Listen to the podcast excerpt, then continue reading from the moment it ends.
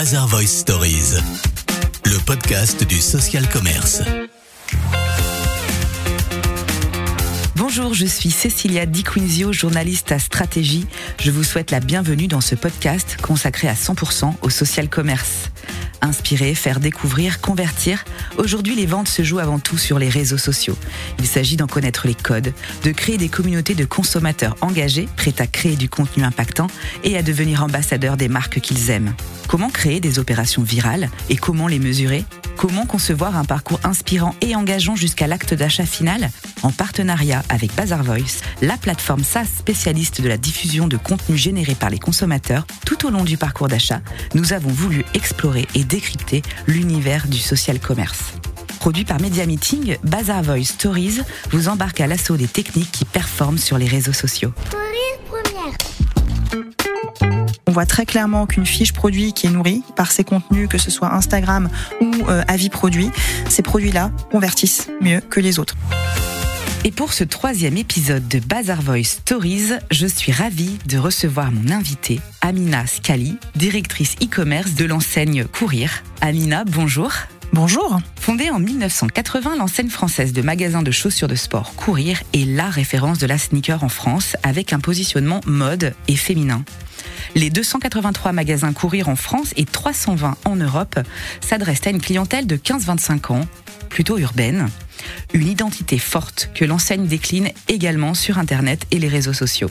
D'abord sur Facebook et Instagram, où la communauté Sneaker Spirit s'élève à près de 2 millions d'abonnés, tous pays confondus. Et plus récemment sur YouTube ou des réseaux sociaux plus émergents comme Snapchat ou TikTok. Comment courir fait-elle le lien entre l'inspiration la découverte des produits sur les plateformes sociales et les stratégies de vente en ligne et aussi en magasin? Comment l'enseigne a-t-elle constitué une communauté engagée, prête à générer du contenu pour sa marque? Ce sera tout l'objet de notre discussion. Alors ma première question, Amina, c'est quoi votre définition de social commerce? Euh, Eh bien, c'est une notion qui renvoie à deux réalités essentiellement. Euh, d'un côté à l'immixtion des nouveaux canaux digitaux, les réseaux sociaux dans les parcours d'achat. Donc là, je parle des Facebook, Instagram et puis plus récemment les TikTok ou Snapchat. On peut les inverser, hein, euh, TikTok étant un petit peu plus récent. Bien sûr. C'est des plateformes, comme vous le savez, qui avaient des vocations plus sociales à, mhm. leur, à leur création et, toutes les nouvelles ont la même vocation finalement. Complètement. Euh, mais plus progressivement, elles se sont laissées envahir ou on va dire conquérir par les dispositifs publicitaires un peu plus classiques, les fameuses ads, bannières, etc. Euh, donc ça, c'est le premier point qui est pas très récent, c'est déjà plutôt bien installé. Mhm.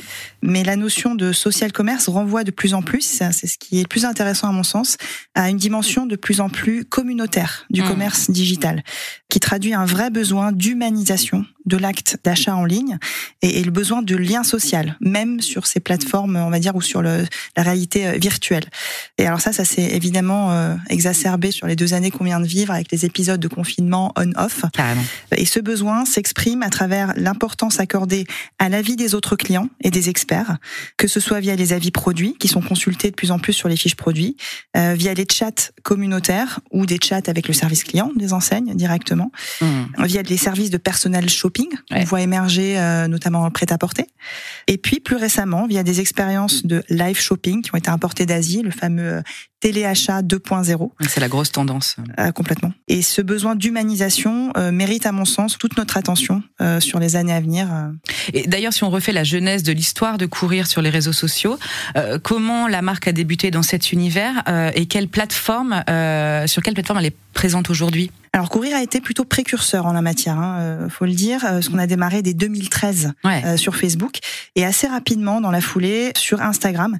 Les équipes ont eu du flair à mm. l'époque, elles ont soupçonné assez rapidement que ça allait devenir la plateforme lifestyle par excellence. Et en tant que pourvoyeur d'inspiration mode, il était évident d'investir avant tout sur cette plateforme. Mm. À côté de ça, les usages bougent, ces plateformes se réinventent en permanence et nous croyons désormais beaucoup en YouTube que nous travaillons de plus en plus et dans lequel on en a beaucoup investi euh, cette année. Et en TikTok aussi, que nous avons lancé en 2021. C'est un levier TikTok euh, particulièrement intéressant, on trouve, hein, dans la proximité qu'il apporte avec nos communautés. Il a un côté un peu un esprit léger, bienveillant, qui colle bien avec notre ADN. Et puis ensuite, le voilà, le, format de la vidéo est un format ultra consommé sur lequel on investit beaucoup. L'approche initiale a été, euh, vous l'avez compris, une approche visant à créer de l'engagement et de l'attachement à la marque, donc. Mais en réalité, on ne s'est pas arrêté là. Nous avons voulu tirer le trait et raisonner plus globalement euh, en termes de parcours client et en parcours 360, comme on aime dire euh, en interne, en développant également des campagnes plus orientées conversion sur ces mêmes leviers. Ça, c'est un travail qu'on a fait euh, avec enfin, une très belle synergie qu'on a construit entre les équipes e-commerce et les équipes brand, qui travaillaient beaucoup plus en silo auparavant. Et là, on raisonne beaucoup plus parcours client depuis le premier touchpoint inspirationnel jusqu'à la conversion.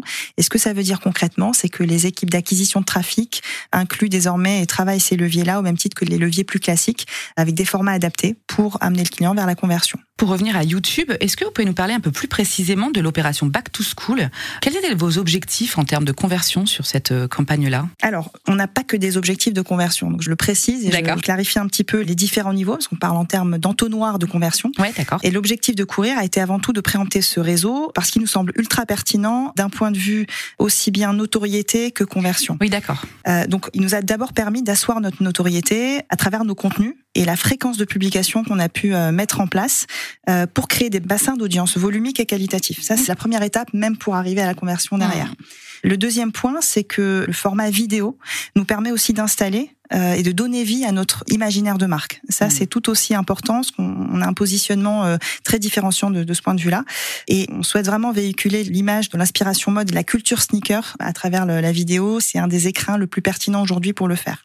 Il nous permet enfin, ce levier, ce, ce, cette plateforme YouTube, d'avoir un impact business parce que ces audiences que nous créons en amont d'un point de vue, on va dire, euh, avec cet axe de notoriété, on les récupère côté acquisition euh, pour des campagnes euh, plus orientées commerce avec des formats qui sont beaucoup plus adaptés et qu'on a travaillé en test and learn depuis plusieurs mois hmm. pour être beaucoup plus fin dans cette notion de, de conversion. Donc on, adresse vraiment deux objectifs, à la fois de notoriété et derrière de conversion en vision 360.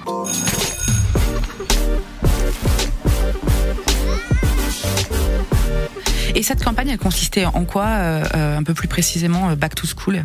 C'est de, de, capitaliser sur ce sur un temps très fort, un, des marronniers principaux dans notre calendrier euh, annuel, on va dire, pour euh, montrer l'inspiration, donc les produits tendances de la rentrée, sur de manière transgénérationnelle. Et on a on a plusieurs cibles, que ce soit les jeunes directement ou les mamans pour leurs enfants, typiquement.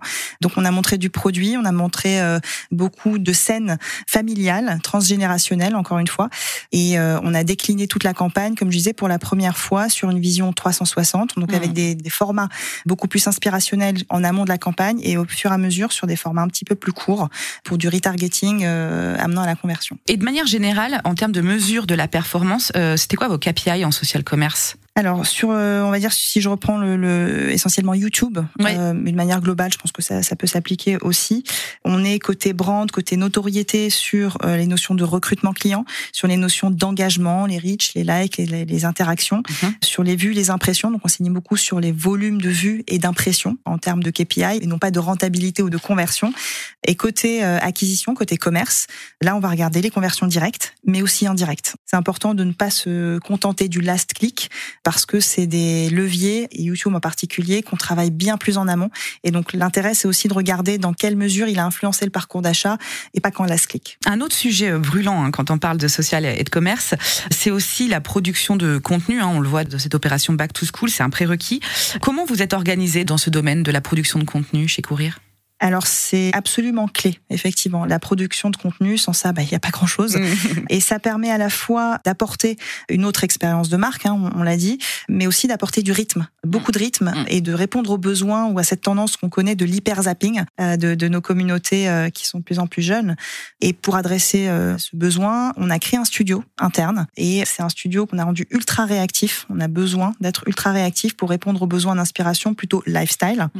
On a également créé un média d'information 100% propriétaire qui a été délégué à ce qu'on pense être la seule entité positionnée aujourd'hui dans la création de médias de marque. C'est Maya Press. D'accord. Euh, vos collègues de Maya Press.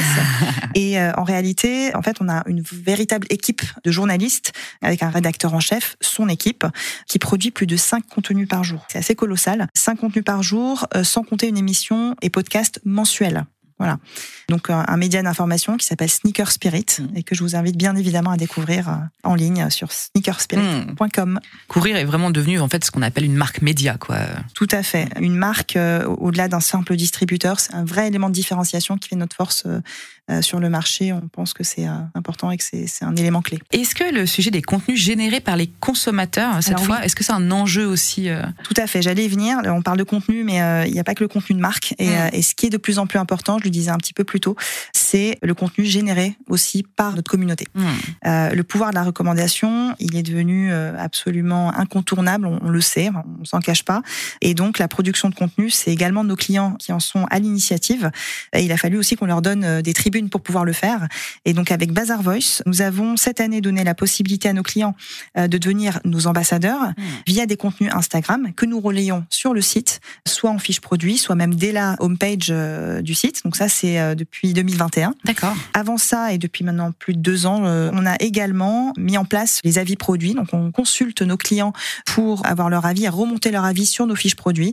Et ces deux initiatives, je peux vous le confirmer, qui contribuent très fortement à l'augmentation des taux de conversion. On voit très clairement qu'une fiche produit qui est nourrie par ces contenus, que ce soit Instagram ou avis produit, et ces fiches produits-là, ces produits-là convertissent beaucoup Mhm. mieux que les autres. C'est extrêmement puissant, quoi. Le... Complètement. Et donc tout l'enjeu est de massifier la collecte de ces avis, de le systématiser et de le modérer. Il y a tout un travail de modération euh, derrière hein, effectué. Et de la même façon sur les contenus Instagram. Alors on est un petit peu plus, on a lancé ça depuis euh, un peu moins longtemps, donc on est moins dans la masse. Mhm. Euh, on a développé euh, ça sur une marque pour démarrer. Là on est en train de déployer les autres marques. Vous avez évoqué précédemment la tendance du live shopping. Euh, c'est vrai qu'il y a un véritable engouement autour de cette nouvelle pratique. Est-ce que c'est un de vos axes de développement aussi? Oui, tout à fait, puisqu'on essaye d'être toujours à l'écoute euh, des nouvelles tendances. Je disais tout à l'heure, c'est des écosystèmes qui bougent très vite, des usages qui bougent très vite. Et euh, Courir essaie d'être à l'écoute de ces tendances-là, d'être curieux. Et eh bien, nous avons testé notre premier live shopping cette année, en l'occurrence, au mois de juin. Alors, pour être honnête, on attend d'autres tests pour se forger des convictions en termes de business. Euh, Mm. c'est- C'est c'est un premier shot, on va dire Hmm. qui a été extrêmement encourageant d'un point de vue engagement euh, euh, et puis euh, d'un point de vue euh, rendu. On est vraiment très enthousiaste. Et l'idée, c'est de reproduire l'exercice, de refaire l'exercice pour se faire un petit peu plus la main et, et des convictions sur la partie business. Et donc, très prochainement, un format totalement innovant verra le jour aussi. Mais j'en dirai pas plus pour le moment. Merci beaucoup Amina Scali d'avoir partagé un peu des coulisses stratégiques de courir et de votre vision du social commerce. Et merci à vous qui nous écoutez. Vous pouvez retrouver les autres épisodes de Bazar Voice Stories ainsi que les podcasts de stratégie sur le site stratégie.fr et sur toutes les bonnes plateformes de podcast. À bientôt. Bazar Voice Stories, le podcast du social commerce.